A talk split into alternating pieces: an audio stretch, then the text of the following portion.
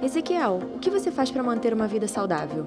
Olha, eu confesso que tenho deixado a minha alimentação um pouco de lado, mas até que ultimamente eu tenho me esforçado para fazer caminhada, dar uma corridinha de manhã. E você? Ah, eu, eu sigo tentando, né? Eu tô sempre chutando o balde e buscando. Mas falando sério, algo que eu vi que eu precisava procurar durante a pandemia era uma atividade física. E foi o que me ajudou nos períodos de isolamento. Olha, eu penso mesmo, Amanda. Mais do que manter né, a saúde em dia, acredito que seja importante para nossa saúde mental também. Conversamos com alguns especialistas que nos deram dicas e falaram sobre o aumento da procura por uma vida considerada saudável durante a pandemia. E esse é o tema do plantão da tarde de hoje. Eu sou Amanda Ribeiro. E eu sou Ezequiel Manhães.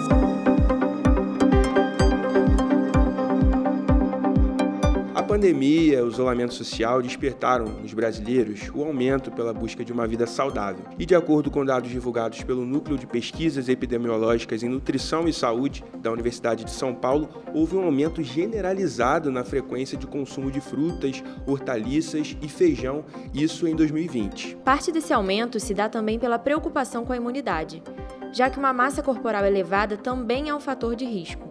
Um estudo realizado na França mostra que a necessidade de ventilação mecânica foi maior entre os pacientes com o IMC alto, sem contar que o mesmo trabalho mostrou que o risco de hospitalização chega a 32% em pessoas inativas fisicamente. A gente conversou com a nutricionista Tayana Soares, que destacou a importância de manter uma vida saudável durante a pandemia. Para Tayana, mais do que cuidar do presente, ser saudável é se preocupar também com o seu futuro. Vamos ouvir.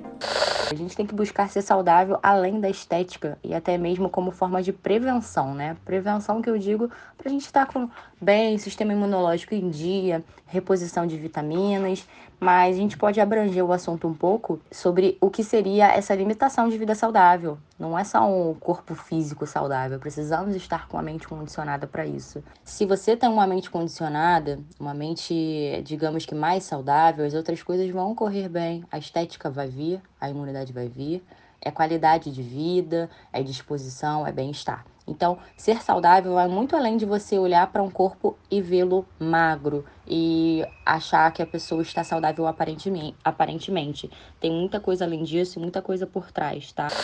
Como Tayana chamou a atenção, cuidar da saúde mental é essencial para se manter saudável. A personal trainer da Andara Silva destacou também o aumento na busca por exercícios físicos, justamente por motivos que vão além da estética.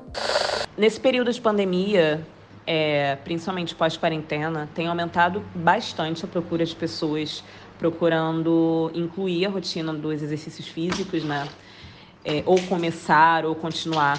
Muitas delas, incrivelmente, para começar fazendo treinos em casa, que antes não era tão comum, ou ao ar livre mesmo, como na praia.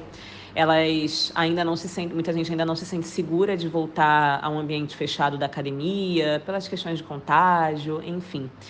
É, então, muita gente acaba buscando a consultoria online. Muitas delas relatam não só a questão estética, por mais que isso tenha sido é, uma grande influência no período de quarentena, onde muita gente acabou ficando mais ansiosa, descontou muito na comida, o que é super comum. Mas muitas delas passaram a procurar justamente pensando na saúde, né?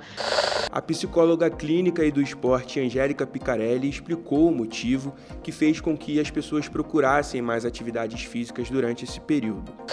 O que eu tenho observado bastante é que, com o isolamento social, então essa falta de contato com as pessoas tem feito com que as pessoas se aproximassem mais da natureza e de práticas de atividade ao ar livre. Aqui na minha cidade, por exemplo, aumentou o número de ciclistas. E é essencial que nesse momento de pandemia a gente encontre atividades que gerem emoções prazerosas e de bem-estar. E a atividade física ela aumenta a produção de endorfina, que é o hormônio do prazer. Portanto, praticar atividade física pode ser um grande aliado. De acordo com a psicóloga, precisamos respeitar o nosso ritmo e evitar comparar a nossa evolução com a de outras pessoas. A Angélica deixou uma dica importante para quem pretende começar a praticar uma atividade física. E uma dica que eu posso dar para quem está ouvindo é movimente-se. Encontre uma atividade na qual você se identifique. E isso vale para qualquer tipo de atividade, desde dançar, correr, exercícios em casa. Quando a gente gosta de alguma coisa, a gente adere. Portanto, isso vai ajudar na sua adesão e na aderência ao exercício. É muito importante cuidarmos sempre da nossa saúde, ainda mais nesses momentos. E depois de toda essa conversa, eu estou até repensando algumas atitudes minhas e pretendo começar a buscar um estilo de vida mais saudável, né? Quem sabe. Ezequiel, eu concordo com tudo que elas falaram. A atividade física realmente tem me ajudado muito, tanto do ponto de vista da saúde corporal mesmo, mas também da saúde mental. Mas eu quero saber dos nossos ouvintes. Conta pra gente, você mudou a alimentação ou procurou alguma atividade física durante esse período? É, a gente já tá ansioso para ouvir.